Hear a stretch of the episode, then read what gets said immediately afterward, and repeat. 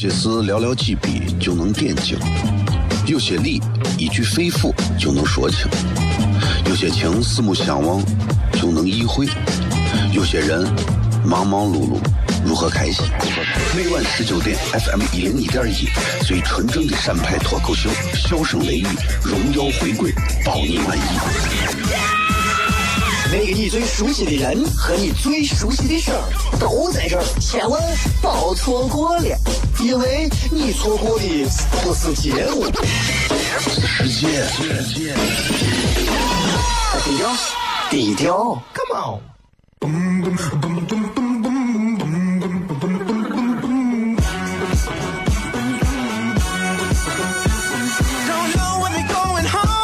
But your friend could come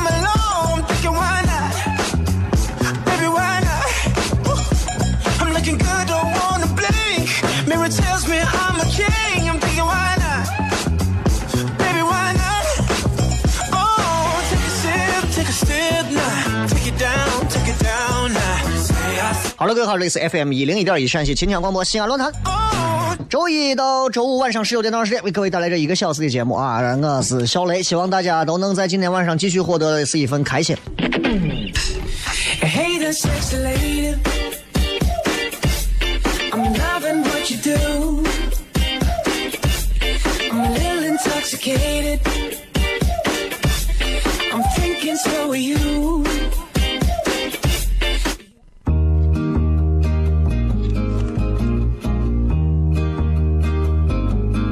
的爸爸是个伟大的人，因为他能给别人带去欢乐。每晚十九点，他和他的笑声人，都会让你开心。记得听哟，小孩子从不撒谎，因为我才两岁。哈哈哈笑死我了！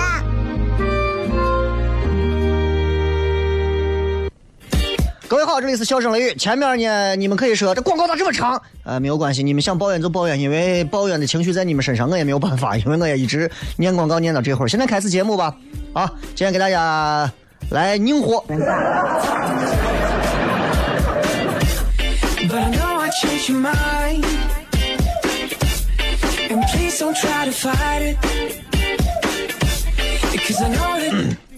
今天想跟大家谝一些这个正儿八经是一些比较拧火的东西。呃，何为拧火？各位各位，今天昨天是大雪嘛，对不对？二十四节气里头，昨天是大雪。今天想跟大家讲一讲跟生活息息相关的。我一直觉得一档好玩的节目啊，不应该是光讲那些啊哈哈哈嘻嘻嘻嘻嘻嘻哈哈，不是光那讲知识。讲一些大家都不了解的，或者是都知道但是都没有具体关注过的二十四节气，各位了解吗.对吧？一个男人如果不了解二十四节气，就相当于不知道女朋友和媳妇儿的生理周期一样，会有很大的麻烦。说的是实话呀，对吧？很多朋友听咱的节目，可以通过在车上听啊，也可以在网络上通过蜻蜓 FM 直接在线收听就可以了。二十四节气啊，绝对跟咱生活是息息相关的。这是中国古人留下的，我认为是最伟大的一个智慧结晶。今天跟大家不说科普，科普这个词啊，咱不敢说。听咱节目的人真的有很多科学家啊。呃，就讲一讲二十四节气跟咱西安有啥关系？哎，很多人不知道吧？二十四节气跟咱西安有关系，胡说八道，真不是骗各位。二十四节气，在外国人心目当中，二十四节气号称啥？第五大发明，世界第五大发明。前四大分别是第一大、第二大、第三大和第四大。那么第五大呢，就是二十四节气啊。今年，在今年十一月三十号，二十四节气现在被列入啥？联合国教科文组织的人类非物质文化遗产的代表作名录。这可以说是把中国的传统文化的智慧继续延续下去。世界遗产宝库里头又多了一个中国文化。很多人觉得二十四节气我有个啥意思嘛？你们真不了解。二十四节气啊，起源于咱黄河流域，就咱就咱这儿，你是黄河这儿，风陵渡吧，是吧？反映的啥呢？北方的气候特点。很多南方朋友说二十四节气有时候跟我关系不大，因为二十四节气它从历史背景来看，二十四节气所反映的所有的东西，它其实反映的是北方黄河流域中心整个的区域。那么这个地方在哪儿呢？其实二十四节气反映的地方，全中国所有人都用二十四节气，可是二十四节气真正是从哪儿提炼出来？我告诉你，就是咱关中。正经不正经？你们说胡说八道？哎，你听我讲，真不是胡说八道，因为历史上中国最鼎盛的朝代都在这儿，不用我说了吧？周秦汉唐，对不对？都在这儿。这无疑，这个地方是政治活动中心。二十四节气，也就是以这一带的气候，包括物候依据建立的，对吧？那必须是这样啊！皇上在哪儿，我就要把哪一块弄得风调雨顺，我就根据哪儿来建嘛，对不对？那么二十四节气当中，它有分很多的。你比方说，我给大家背一遍二十四节气，呃。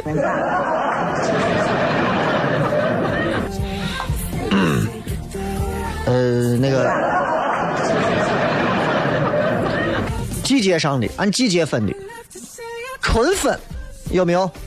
先啊，先是立春，立春，然后是春分，然后立夏，夏分，呃，不是，呃，立夏，然后是夏至，立秋，秋分，立冬，冬至。很有意思啊！你看到没？春和秋都是春分、秋分，夏都是夏至、冬至，这个叫八位啊。然后呢，反映农作物成熟情况和收成的芒种，反映的是这。惊蛰、清明，反映的是自然的物候现象。哎，尤其是这个惊蛰，我跟你讲，很神奇。很多人可能觉得惊蛰我有个啥嘛？这都跟你女朋友啊，总有几天我跟你说，操哄哄的。女人的惊蛰是啥时候？我跟你说，你自己要做准备你，不是说光是生理周期的问题。女人有时候操哄哄的，我跟你说，就是证明就是她有时候是对你不满了，要不然就是想买包了。那么对于气候来讲的话，惊蛰，它是用天上的出雷。或者是地下的蛰虫的复苏来预示春天的一种回归，地下的虫子都跑出来了，天上开始打雷了，好，可以了，春天来了。反映气候变化的有吗？也有。你比方说雨水、谷雨、小暑、大暑、处暑、白露、寒露、霜降、小雪、大雪、小寒、大寒。很多人不知道。哎呀，这个节气能咋么？我节气能咋么？我给你讲，二十四节气说的是咱西安、关中地区，尤其是西安这个地方的事儿啊。所以西安人如果不懂二十四节气，真的你说得过去吗？古人把这个东西啊玩的真的很好。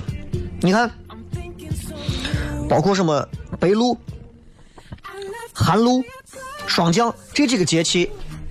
古人聪明就聪明在，他能把它表现出来。它反映的是水汽凝结然后凝华的现象，实际上就是气温逐渐下降的一个过程和程度。你看气温下降到一定程度之后，首先这个水汽会出现凝露的现象。你看车玻璃上，对不对？然后气温继续下降，凝露增多，而且越来越冷。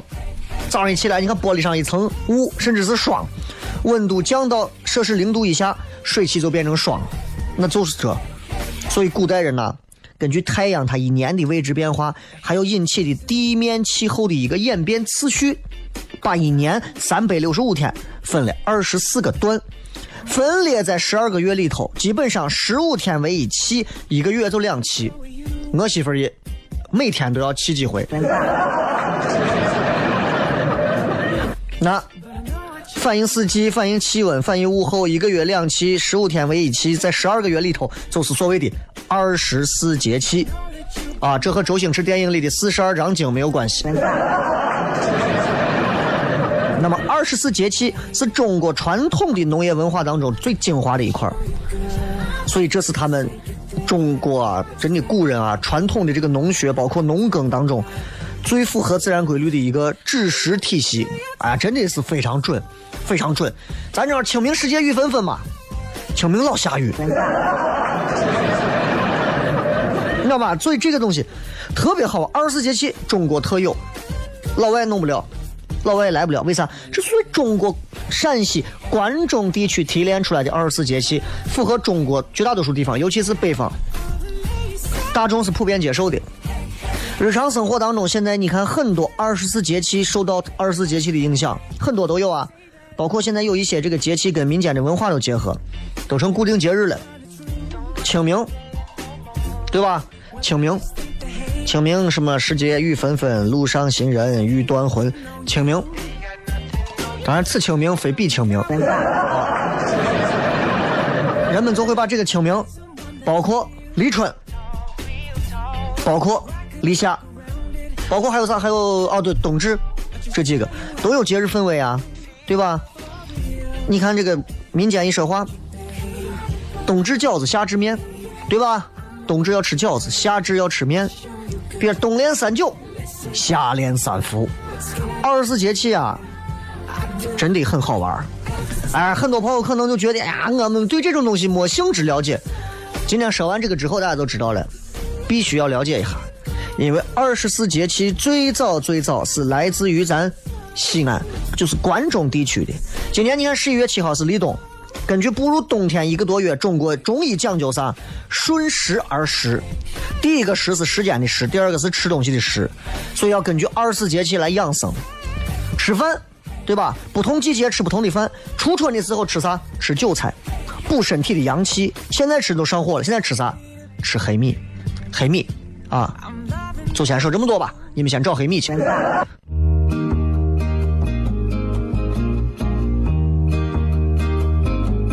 我的爸爸是个伟大的人，因为他能给别人带去欢乐。每晚十九点，他和他的笑声人，都会让你开心。记得听哟，小孩子从不撒谎，因为我才两岁。哈哈哈，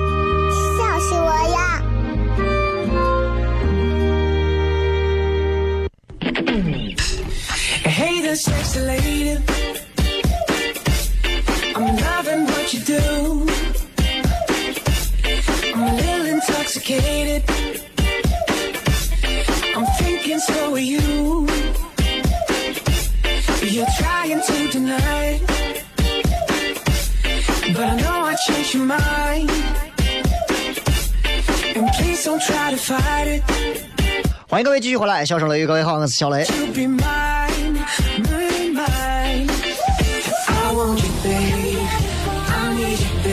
呃，跟大家说了这么长时间啊，其实 就是，嗯，经常会在每周选择一些时候给大家讲一些，其实因为西安这个地方的文化历史的东西很多，但并不是每个人都愿意去汲取它，因为太枯燥、太严肃、太无聊了，挺无聊的。大家都喜欢那些相对娱乐化一点的，对吧？所以能够有在娱乐的东西，我肯定是希望大家都能娱乐一下，对不对？我也我也想娱乐一下，我也想娱乐。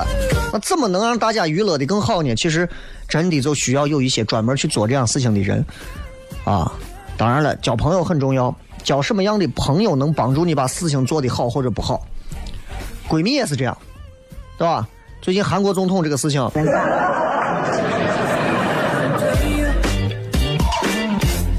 对吧？这个朴槿惠这个闺蜜干政，我不知道大家对这个事情关注度有多高。我一直很少在节目上提及政治，是因为我觉得这个东西离娱乐有点远，我不想去谈它。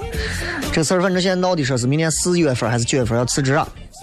反正这个事儿背后挺阴暗的，由此可能看得出来啊，其实政治本身真的是背后有很多月球背面的一些故事。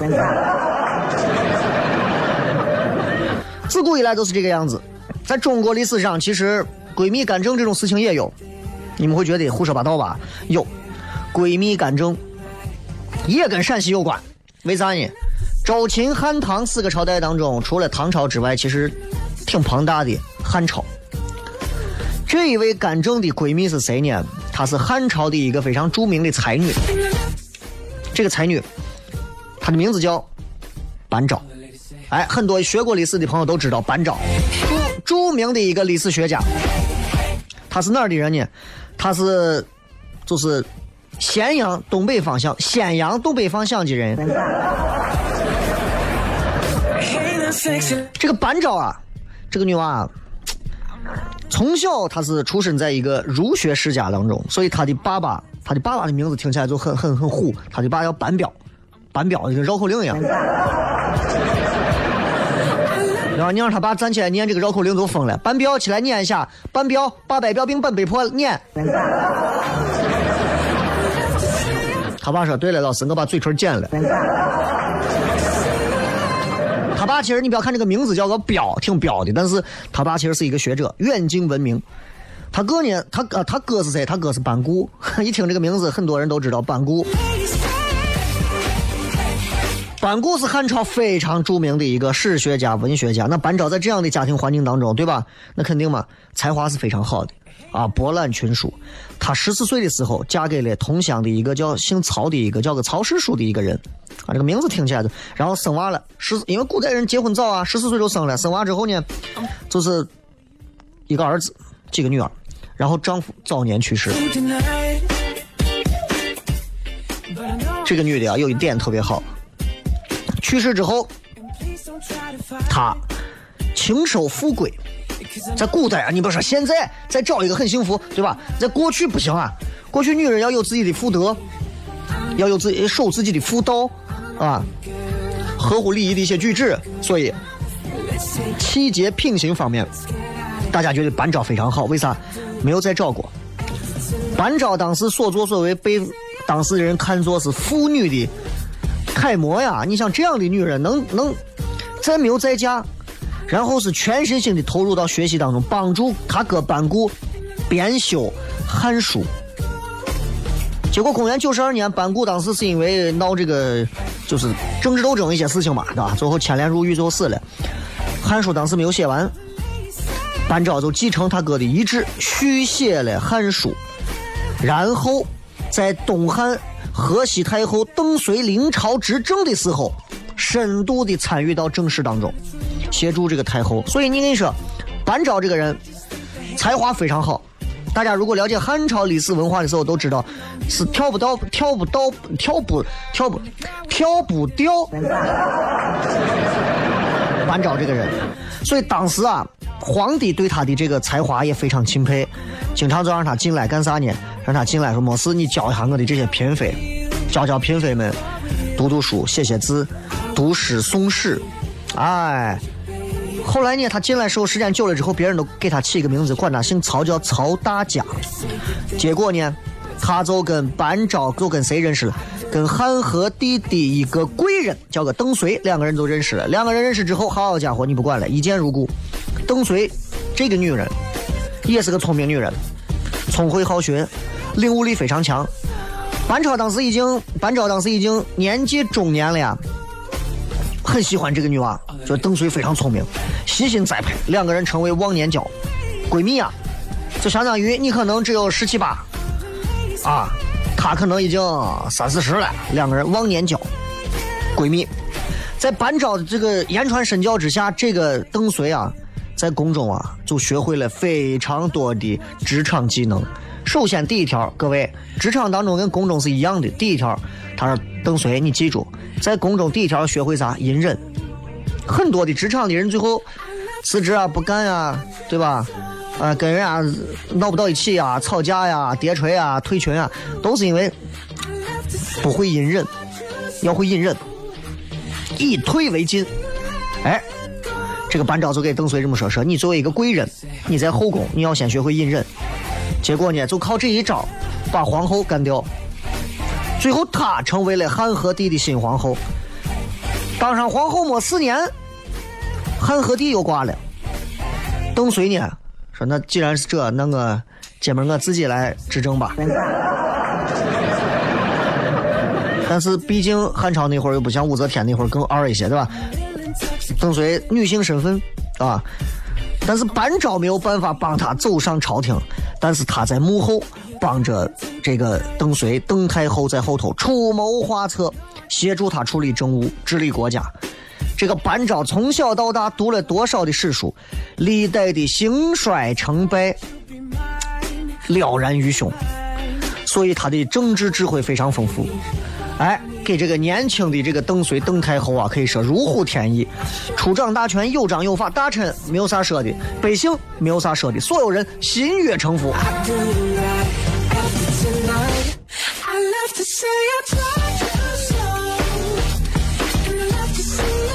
所以，就这么一个事情，其实，在汉朝也有所谓的闺蜜干政。当然，到后来，班昭最后晚年七十多岁去世，啊，然后邓太后当时听说就是一个小花絮啊，听说哎呀，说我的这个闺蜜也算是我的老师不在了，立刻换上一身素服，就派周围的人赶紧处理班昭的后事，隆重安葬自己的老师兼闺蜜。They say that I'm a player. 所以，相比就是这个这个朴谁谁的这个这个这个这个后面这些闺蜜，班昭啊，历史学家和才女的名声，其实比她在后头教这个皇后处事要更加的有名气，所以大家就忽略她的政治家身份了。如果各位我给你讲这个事情，大家觉得你这胡骗，你哪有这事情？闲了没事，到兴平，兴平县有一个大沽村，啊，可以去看一下。有班昭墓就在玩，班昭的墓就在玩，你可以去感受一下这个才华、美貌、智慧于一身的一个女政治家。所以你看啊，男人女人也好，不管啥，我觉得有一点我觉得非常好。如果你不管你是想成成为一个领导者，成为一个管理者，成为一个打工者，成为一个普通人，成为一个博学家，成为一个啥，其实多读一些史书，以史鉴今，真的特别特别有趣。你认为生活当中你所经历的事情都是一些特别痛苦难懂的事情，拉倒吧。很多人在那个电就是话就是咋说，就是在电话前，哎呀痛苦的呀，哎呀女朋友不接个电话，女朋友跟别人好了，男朋友劈腿了，哎呀出轨了，他对我不好，他对我如何如何，俺俩两个家闹不到一起，所有的事情，我从来没有经历过这个世界上这么痛苦的事情，所有倒霉事情都让我经历了。我要告诉你，在你活着之前的这一百年里头，无数人像你这样说过。所以，读过历史，读过这些之后，你就知道，永远不要把自己所经历的那些事情，就当成是我多痛苦，世界对我不公，世界对我，你经历的事情，别人可能比你经历的加倍还多。All the ladies say.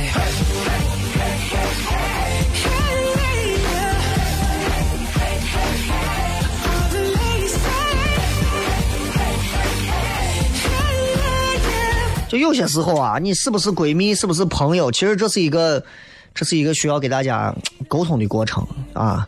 就是，其实我，我更希望身边也能有一些所谓的闺蜜，就是异性的，哎，特别好。你知道，哎呀，我觉得这个所谓的这个闺蜜之情啊，非常好。但是闺蜜跟闺蜜，女人之间的这个感情，有时候很脆弱，很脆弱啊。闺蜜之间感情很脆弱。有时候可能你说放了个假，两个人一回来一见，你比我胖十斤了啊，我比你瘦十斤了，马上好，两个人闺蜜之间的感情结束。两个人单身都单着没事啊，突然有一天有一个，哎，我最近谈男朋友，什么你谈男朋友了？分手。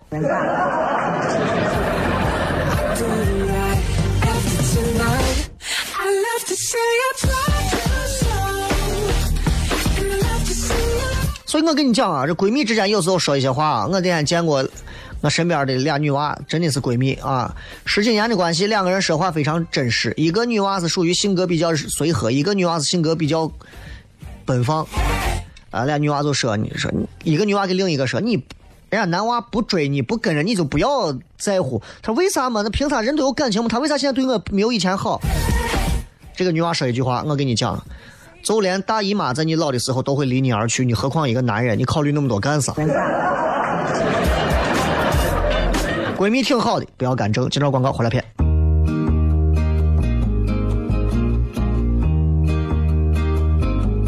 我的爸爸是个伟大的人，因为他能给别人带去欢乐，每晚十九点，他和他的笑声人，都会让你开心。记得听哟，小孩子从不撒谎，因为我才两岁。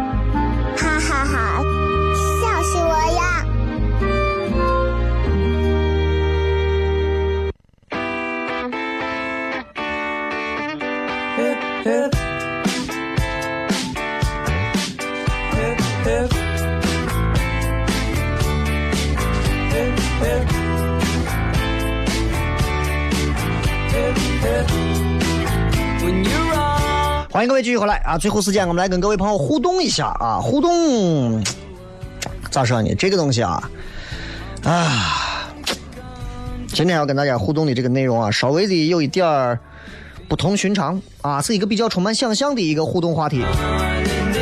如果你突然醒来的时候，发现你已经回到了你上高一的时候，当然了啊，现在正在上高一的朋友，你们就可以不用参与这道题了。给很多上班的朋友说啊，那么在操场的时候，你突然遇到了自己，还有几分钟就要上课了，你会赶紧给自己当时的自己上高一的自己说啥？我想看看各位都能留出什么样的留言来，你看看是不是都是那种要赶紧买房这种？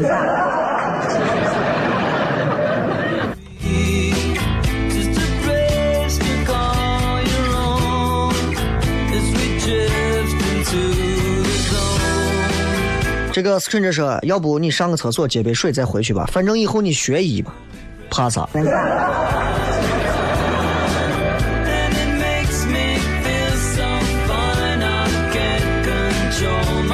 赵小颖说表白，高一你跟谁表白？一个个的长得都没长齐全，你。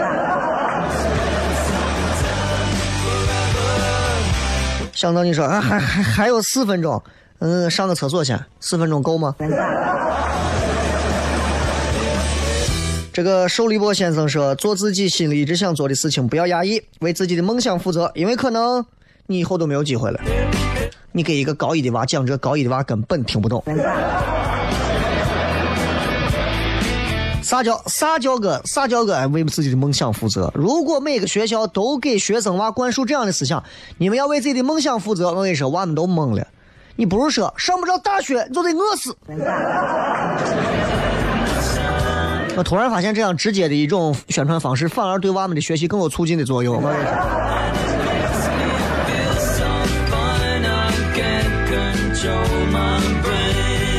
这个是听说你运球运的很溜，来斗个牛，一对一啊，这东西啊，好不容易回到了高一的时候，跟高一的自己打个篮球，真的是闲着没事了。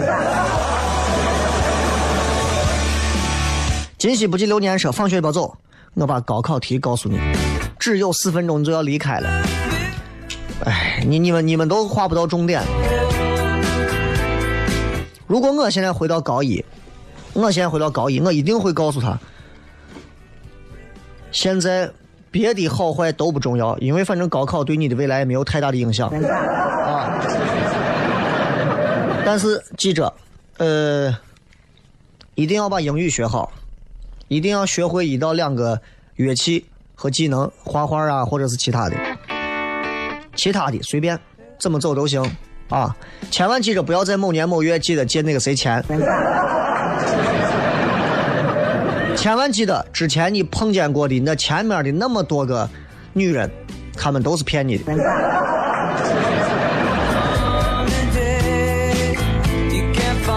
杨宇说，刚才在唐城宾馆上来的七零六，突然听到司机师傅放你的节目，上来就听到你说女人生理期还是你的味道。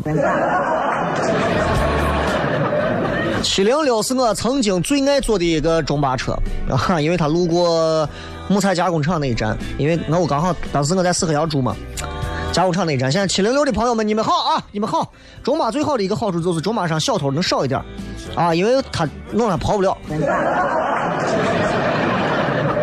所以，向每一个正在开七零六，然后正在听这档节目的朋友和所有的观众朋友们、听众朋友们，你们好啊！你们问好啊！你们坐七零六的朋友都都是贵族。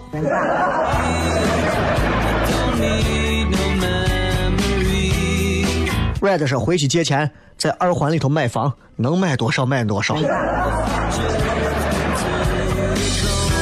当时真的没有这个概念啊，真的没有这个概念。如果有这个概念的话，今天我跟你说，你们你们可能也会叫我不说国民老公，本地老公。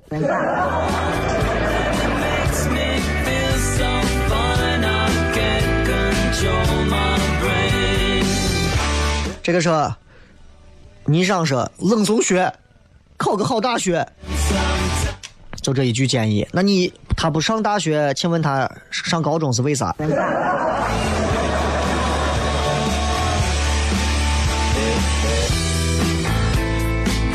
花草茶说今天过得特别难过，看见互动话题，本来想说，想给高一的自己说，你咋不去死呢？反正以后还不如死呢。听了以后节目，我我改主意了，想说上历史课不要睡觉了，以后就不会想不开了。我一定会劝过去的自己更乐观、更好啊！今后让他见到每一个异性的时候，都能有更加完美的姿态，而不会像我以前一样走屌丝路线。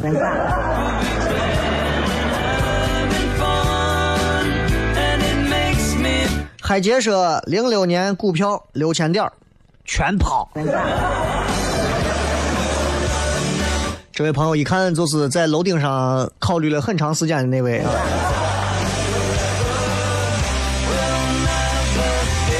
如若相见，呃，给高一的自己说：“我如果这样，我就说一句话：大学时期一定要谈场恋爱，这不是废话吗？”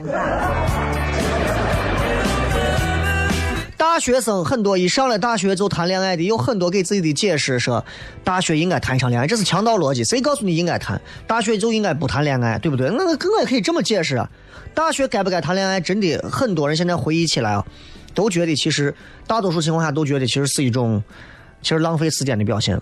不过当时我们的年轻，我们的荷尔蒙会告诉我们那是爱情，那是爱情降临时候我们的不容错过。其实不过就是。冲动和本能本能而已嘛。我为啥我为啥突然说到这陕北口音出来？本能。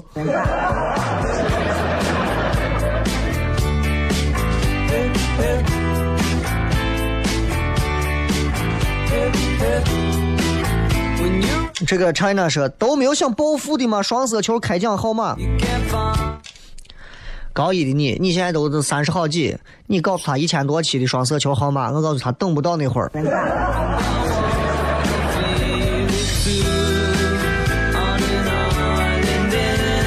这个大可说，虽然身边很多人说了很多遍要珍惜上学时期的时光，已经听烦了，但还是要说一定要珍惜，因为很多年之后再也没有这段日子了。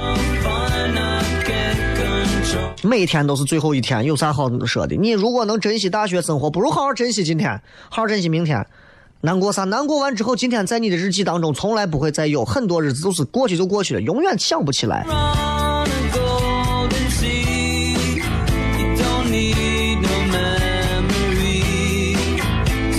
梦想家是大二记得选理科，走飞行员，走空乘。这我不知道你那个年代走空乘是能挣到钱。FM 是。考个好点的大学还是有区别的。哎，这个话我也想提醒给我自己。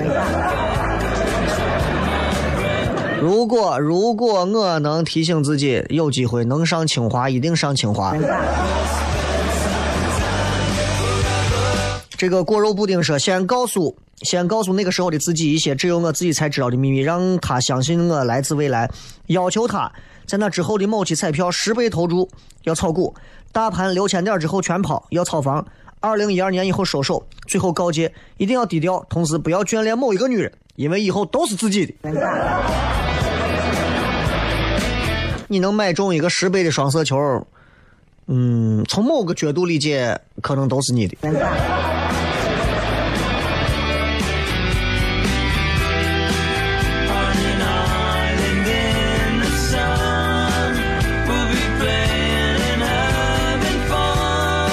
好嘞，今天就跟大家谝这么多吧。最后时间送各位一首比较好听的歌曲啊！咱今天的这个节目啊，就给大家聊的都是一些比较过去的一些干货，也希望大家都能学学历史啊，多学学历史。前两天唐酸还来了一个女娃学历史的，我还觉得挺好玩啊。我问女娃学历史学的啥，她告诉我学的是斯大林时期的苏联那会儿的。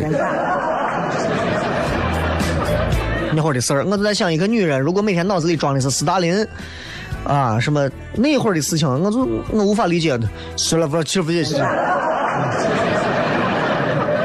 嗯，不错。所以希望大家永远记住，多学习，技不压身，好不好？哪怕这会儿听完节目之后买个单，你也是一门好技艺啊。感谢各位收听《笑声雷雨》，明天晚上、后天晚上会在糖蒜铺子有两场演出啊。那么也希望买了票的朋友记得一定要到哦，因为这两场当中有一场当中有我。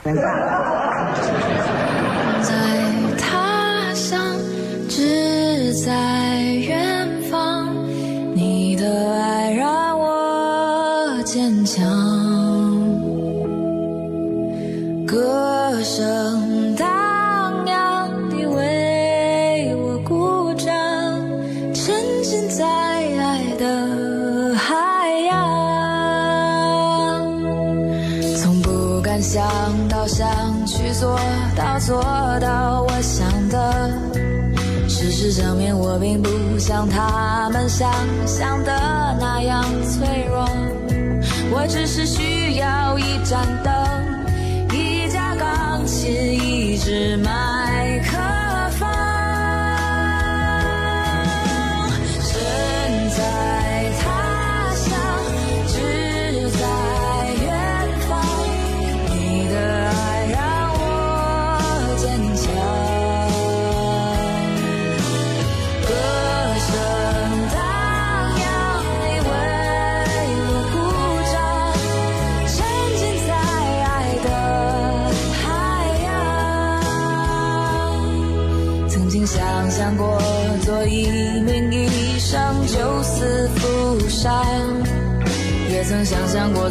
是、做记者、做奥运冠军，但是都没有结果，